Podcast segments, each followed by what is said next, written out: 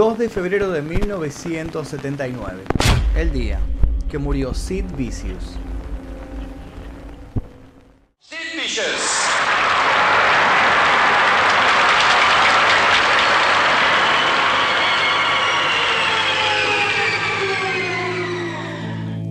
Si hablamos de bandas emblemáticas de punk, nos encontramos entre varios nombres, sin duda Sex Pistols. Entre la formación dura y cruda de sus integrantes, uno se destacaba del resto, Sid Vicious. Él tuvo una vida corta pero intensa, llena de cortes, golpes, drogas y muchísimas idas y vueltas. El amor lo acercó a la heroína y esta lo alejó del amor. Fue acusado de asesinato y culpado de homicidio. Lemmy le enseñó a tocar el bajo y Mick Jagger le pagó una de sus fianzas. La intensidad lo llevó a su final, algo que predijo en su primera entrevista. Probablemente muera antes de cumplir los 25, pero habré vivido la vida como quise. Antes de comenzar con la historia de Sid Vicious, les pido por favor que dejen su like si todavía no lo hicieron, activen notificaciones y se suscriban porque hay un montón de videos similares en este canal. Además de eso, los invito a dejar un comentario con sugerencias de posibles futuros videos. Ahora sí, comencemos. Sid Vicious nació en Lewisham el 10 de mayo de 1957 bajo el nombre de Simon John Ritchie. Su madre, Anne MacDonald, se unió a la Real Fuerza Aérea Británica luego de dejar sus estudios. En esa institución conoció a John Ritchie, quien trabajaba como guardia del Palacio de Buckingham y que además tocaba el trombón como aficionado en clubes de jazz. Se pusieron de novios y vivieron varias cosas juntos, incluyendo el nacimiento de un hijo. Tiempo después, John los abandonó y Anne decidió trasladarse con su hijo a Ibiza.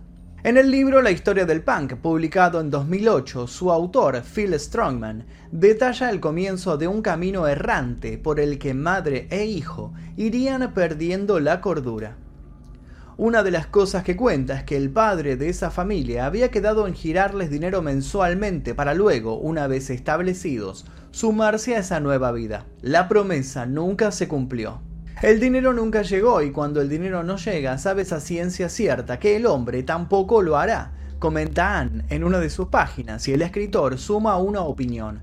Ella, con el corazón roto, compró un poco de hashish del que vendió parte a los turistas adinerados antes de regresar a Londres a mediados de los 60. Con estos detalles del libro Punk se dejaría constancia de que Anne fue la primera en hacer entrar la droga en la vida de Sid, que durante ese tiempo era un simple niño con ausencia de autoridad paternal. Una vez que ellos volvieron a Gran Bretaña, Anne puso en práctica toda la experiencia que había cosechado en España con las sustancias. Se dedicó a vender drogas y pronto se convirtió en adicta. Sus relaciones pasajeras no la llevaban hacia ningún lugar, se enfocaba solo en ella y su adicción, descuidando a su único hijo, que entre más espacio le dejaban, más se abrazaba al desequilibrio. Los crudos años violentos de Sid tuvieron un inicio por registrarlo de alguna manera a los 12 años cuando su madre, pasada de heroína, ignoró sus llamados. En un momento de desesperación, el futuro Sid Vicious mató a su gato sacrificándolo para que su madre le prestara un poco de atención. Algo que sucedió recién al día siguiente. Anne MacDonald se casó nuevamente en 1965 con Christopher Beverly. La nueva familia se mudó a Kent, Inglaterra. Ahí Sid comenzó a utilizar el apellido de su padrastro, haciéndose conocer con el nombre de John Beverly. Pero la desgracia golpearía nuevamente a su puerta. Primero su padre los había abandonado y ahora su padrastro fallecía a causa de un cáncer, apenas seis meses después de haberse casado con su madre. Otra figura de autoridad se despedía de una vida llena de accidentes. En 1968 se volvieron a mudar, esta vez a Tunbridge Wells. El colegio Sandow Court lo aceptó y por tres años no tuvieron problemas. Luego se mudaron al barrio de Hackney, situado al este de Londres. Durante este tiempo, Sid conoció a John Lydon, quien más tarde se convertiría en el cantante de Sex Pistols. Durante sus años de adolescencia, Sid hacía de todo con su ropa. Se vestía como quería y buscando la irreverencia se dio su entrada al mundo punk, movimiento que estaba sacudiendo a la sociedad con un estilo nunca antes visto. Durante ese tiempo conoció a la pareja Malcolm McLaren y Vivienne Westwood, quienes tenían una tienda de moda en medio de la calle Kings Road de Londres llamada Sex. Ese local era conocido como la boutique anti-fashion. Esa era la parada obligatoria de la no moda que estaba vistiendo a los jóvenes británicos punkies. Por el año 1975, John Lydon pasaba gran parte de su tiempo en la tienda Sex. Luego de representar a los New York Dolls, una banda glam rock de New York, ideó la formación de un grupo con un estilo similar. Esta futura banda ya tenía a tres de sus componentes, Steve Jones en la guitarra, Glenn Matlock en el bajo y Paul Cook en la batería. Lydon quien iba a ser el cantante de la nueva formación bajo el nombre artístico de Johnny Rotten, llamaba la atención de la gente por su pelo teñido de verde y por su camiseta de Pink Floyd que él intervino con las palabras I hate, yo odio, arriba del nombre de la banda. En esa oportunidad las palabras habían sido escritas por el mismo John Lydon con un marcador rojo, y hoy en día son hechas por una gráfica y se venden en todo el mundo de manera masiva como parte del punk de la modernidad. En paralelo con la carrera de los Pistols en 1976, Sid Vicious comenzó su carrera como cantante en The Flowers of Romance junto al cofundador de The Clash, Kate Levin, Palmolive y Viv Albertine, quienes más tarde formarían The Slits luego de su disolución. Ese año también tocó la batería para Siouxsie and the Banshees durante su primer show en el 100 Club Punk Festival. Si bien The Flowers of Romance ya se habían disuelto, siguieron manteniendo la amistad. Solían juntarse en la casa donde vivían los miembros de Motorhead. Ahí, Lemmy Kilmister y Sid Vicious mataban el tiempo entre drogas y charlas de música, donde nombraban asiduamente a los Sex Pistols. Si bien John Beverly, o sea, Sid Vicious, seguía a los Sex Pistols como varios jóvenes de ese tiempo, él no era un fan más. De hecho, muchos le decían que él era el seguidor definitivo de los Pistols. Él soñaba con subirse al escenario junto a ellos, pero lamentablemente no sabía tocar ningún instrumento. Y ahí fue cuando le pidió a Lemmy que le enseñara a tocar el bajo. Apenas consiguió aprender a tocar un par de acordes, pero su espíritu punk innato lo acercó a cumplir su sueño. Pero por supuesto, algo iba a pasar antes. Sid Vicious junto a Dave Banyan se disputaban el lugar de cantante para la banda The Damned, pero Sid no se presentó a la audición y el otro terminó ganando el puesto. Tiempo después, el futuro bajista de los Pistols sostuvo que Banyan y los demás le habían ocultado la información de la audición.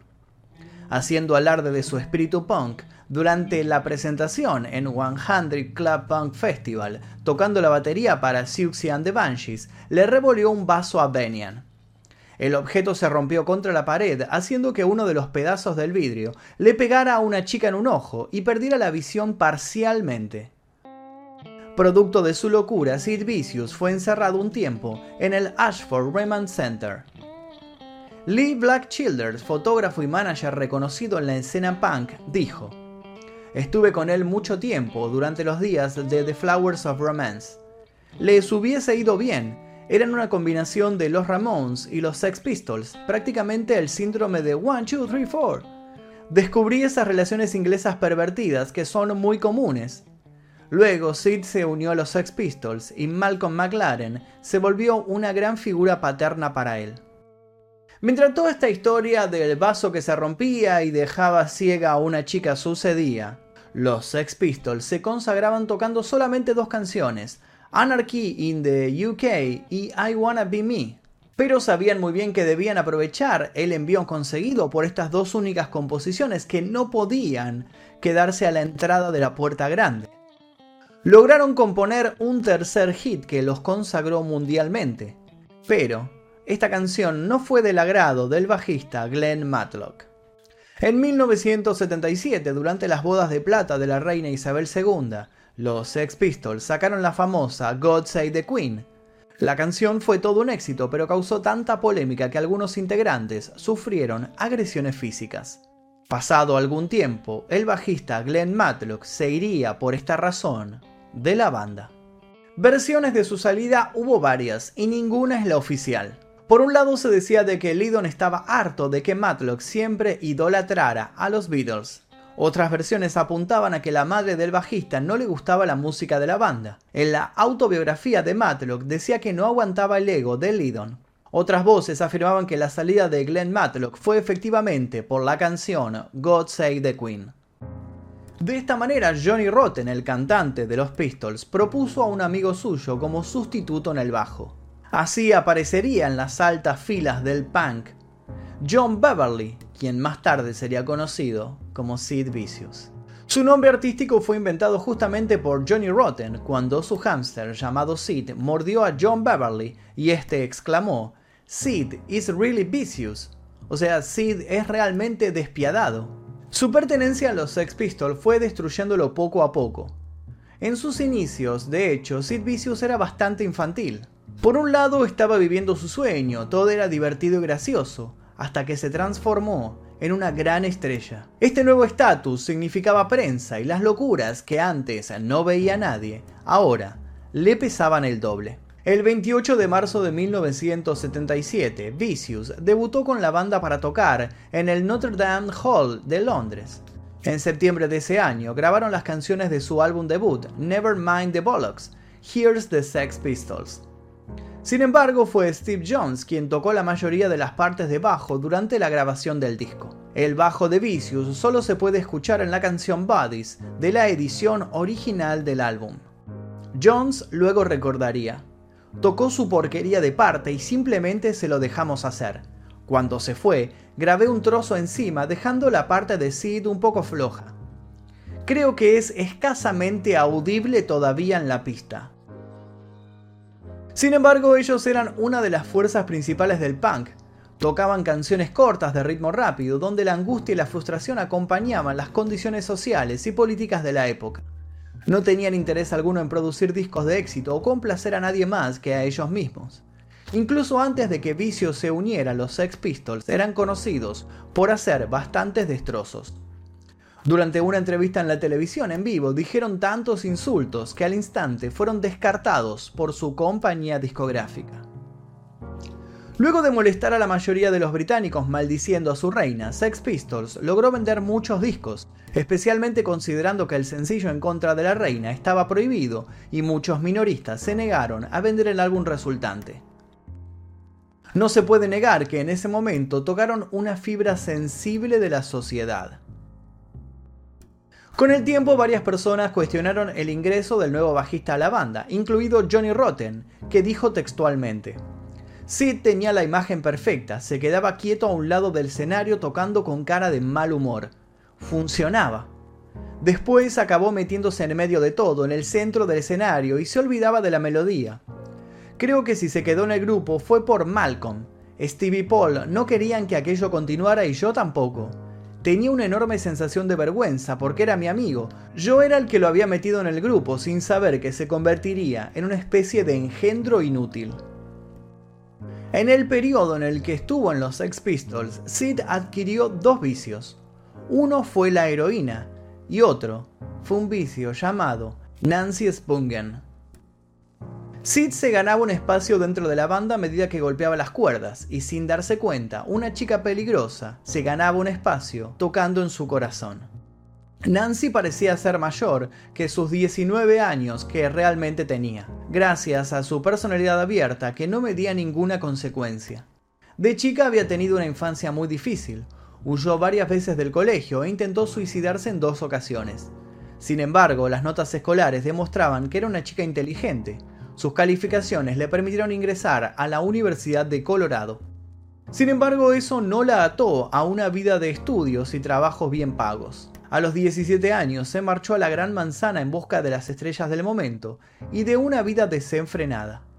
Ella siempre hacía lo que tenía a su alcance para conseguir lo que quería. Rubia, ropa ajustada negra, medio groupie con un estilo muy peculiar, Nancy Spongen llegó a los Sex Pistols por Johnny Rotten, pero enseguida conectó con el bajista Sid Vicious. Tiempo después, el cantante declaró que ella era una mala persona, incluso la culpó de la adicción de Sid, aunque ella también estaba enferma de la heroína. Juntos entraron de la mano en la decadencia de la drogadicción y nunca más salieron. Si bien en ese momento la mayoría consumía pastillas, eso no era nada comparado con las sustancias nuevas. Con Nancy también llegó la heroína y Sid estaba abierto tanto para el amor como para la diversión, tuviera el nombre que tuviera. La relación entre ellos fue una vorágine de locura y discusiones. Las peleas frecuentes potenciaban su amor por la vida salvaje, el alcohol y las drogas. Esta combinación empezó a traer problemas a la banda. El bajista comenzó a llegar cada vez más tarde a los pocos ensayos a los cuales asistía.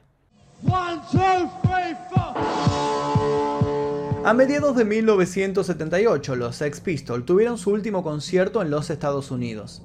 Al comenzar la gira, Sid se metió al hotel Holiday Inn en Memphis para conseguir drogas, y cuando fueron a buscarlo lo encontraron tirado en su habitación con las palabras Give me a fix, dame una dosis, grabadas en su pecho con un cuchillo. Días después, al recuperarse y dar el show, Sid Vicious golpeó a uno de los espectadores con su bajo en la cabeza.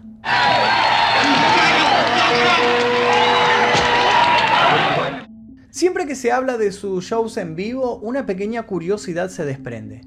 ¿Sid Vicious realmente tocaba su bajo? Si bien la banda siempre lo defendió, su manager contó todo lo contrario. De hecho, luego de su muerte declaró, Sid tocaba tan mal que teníamos que poner a un músico detrás de los altavoces para que tocara su parte en el bajo. Normalmente era alguno de los Roddies asistentes. Nunca se lo dijimos por miedo a su reacción. Luego de cientos de discusiones, Johnny Rotten abandonó los Sex Pistols el 17 de enero de 1978 y así terminó su gira por Estados Unidos. Desesperado, el manager Malcolm McLaren necesitaba que todo volviese a funcionar urgente. Para esto, precisaba un nuevo líder y consideró a Vicious como su primera elección. A cambio de aceptar grabar la canción My Way, Sid le pidió que firmara un documento en el que declaraba que ya no era su agente. En septiembre terminó su paso por la banda y volvió a New York. A pesar de las constantes peleas de pareja, Nancy Spongen se transformó en la representante de Sid Vicious en su carrera como solista y organizó varios conciertos. Las actuaciones del bajista eran de poca calidad, para no decir nulas. La adicción a las drogas ya estaba calando hondo en su espíritu punk. Ambos pasaban la mayor parte de su tiempo consumiendo heroína, barbitúricos y morfina sintética en la habitación número 100 del Hotel Chelsea. Sid dejó el aislamiento y la enajenación para grabar un álbum en directo acompañado por The Idols. Él nunca llegó a escucharlo se editó finalmente en 1979 de manera póstuma con el título The Sid Sings. Por estos tiempos la prensa acosaba constantemente a la pareja punk, pero no por el talento de Sid, sino por Nancy, sus polémicas declaraciones. Ella los insultaba, fuera quien fuera, siempre tenía algo para decirles. Los paparazzi sabían que esa era una historia tóxica que vendería muchos periódicos. La noche del 11 de octubre de 1978, la pareja celebró una fiesta en su habitación del hotel. Consumieron tantas drogas como pudieron y en la mañana del 12 de octubre, Nancy Spongen apareció muerta, desangrada por una puñalada en el abdomen. Vicious afirmó que habían consumido drogas y cuando se despertó la encontró tirada en el baño de su habitación. En un primer momento declaró no saber quién era el asesino, Dijo estar demasiado drogado para recordar y por supuesto se convirtió en el principal sospechoso. Ella estaba tirada en el baño, semidesnuda, vestida solo con su ropa interior. Tiempo después, en el interrogatorio, Sid Vicious terminó confesando que él había cometido el crimen. Fue arrestado y acusado de homicidio. Luego cambiaría su declaración diciendo que era inocente, y fue puesto bajo fianza con una multa de 50.000 libras esterlinas. Más allá de la libertad, la conciencia del músico quedó anulada y nunca pudo deshacerse del sentimiento de culpa. Hay quienes dicen que el asesinato de Nancy podría haberse tratado de un ajuste de cuentas. en manos de algún dealer al cual le debían dinero que aprovechó la situación de la pareja para cometer el crimen, pero esa teoría realmente nunca prosperó. Vicious, luego de declarar querer estar muerto ante la grabadora de un periodista, decidió reencontrarse con Spungen, cortándose las venas, pero no consiguió su cometido. Volvió a estar tras las rejas el 9 de diciembre de 1978 por haber agredido a un músico y estuvo en desintoxicación durante 55 días. Fue liberado bajo fianza. El representante McLaren recaudó el dinero que finalmente pagó Virgin Records. Tiempo después, Johnny Rotten declaró que Mick Jagger había intervenido en el pago del abogado de Vicious. En la víspera de su muerte se hizo una fiesta para festejar su liberación en la casa de su nueva novia, Michelle Robinson. En ese momento, Vicious estaba limpio de drogas, sin embargo, cuando su madre lo fue a buscar a la salida de la cárcel, él solo le preguntó si había conseguido lo que le había pedido. Heroína. Efectivamente, su madre le había llevado de regalo heroína de alta pureza. En medio de la fiesta le pidió a su novia que le inyectase, pero ella se negó y alejó la droga de Sid para que no se hiciera más daño. Aproximadamente a las 3 de la mañana fueron a la cama. A la mañana siguiente, Michelle Robinson encontró el cuerpo sin vida de Sid Vicious. A su lado estaba el paquete de heroína que su madre le había regalado. Murió a los 21 años, sin ser juzgado por la muerte de su exnovia, Nancy Spungen. La autopsia fue realizada por el doctor Michael Baden, quien determinó que la heroína encontrada en su cuerpo tenía una pureza del 80%, asegurando que su muerte fue por sobredosis. El cuerpo de Sid Vicious fue cremado y posteriormente su madre encontró una nota de suicidio en el bolsillo de la campera favorita de su hijo que decía, Hicimos un pacto de muerte, yo tengo que cumplir mi parte del trato. Por favor, entiérrenme al lado de mi nena.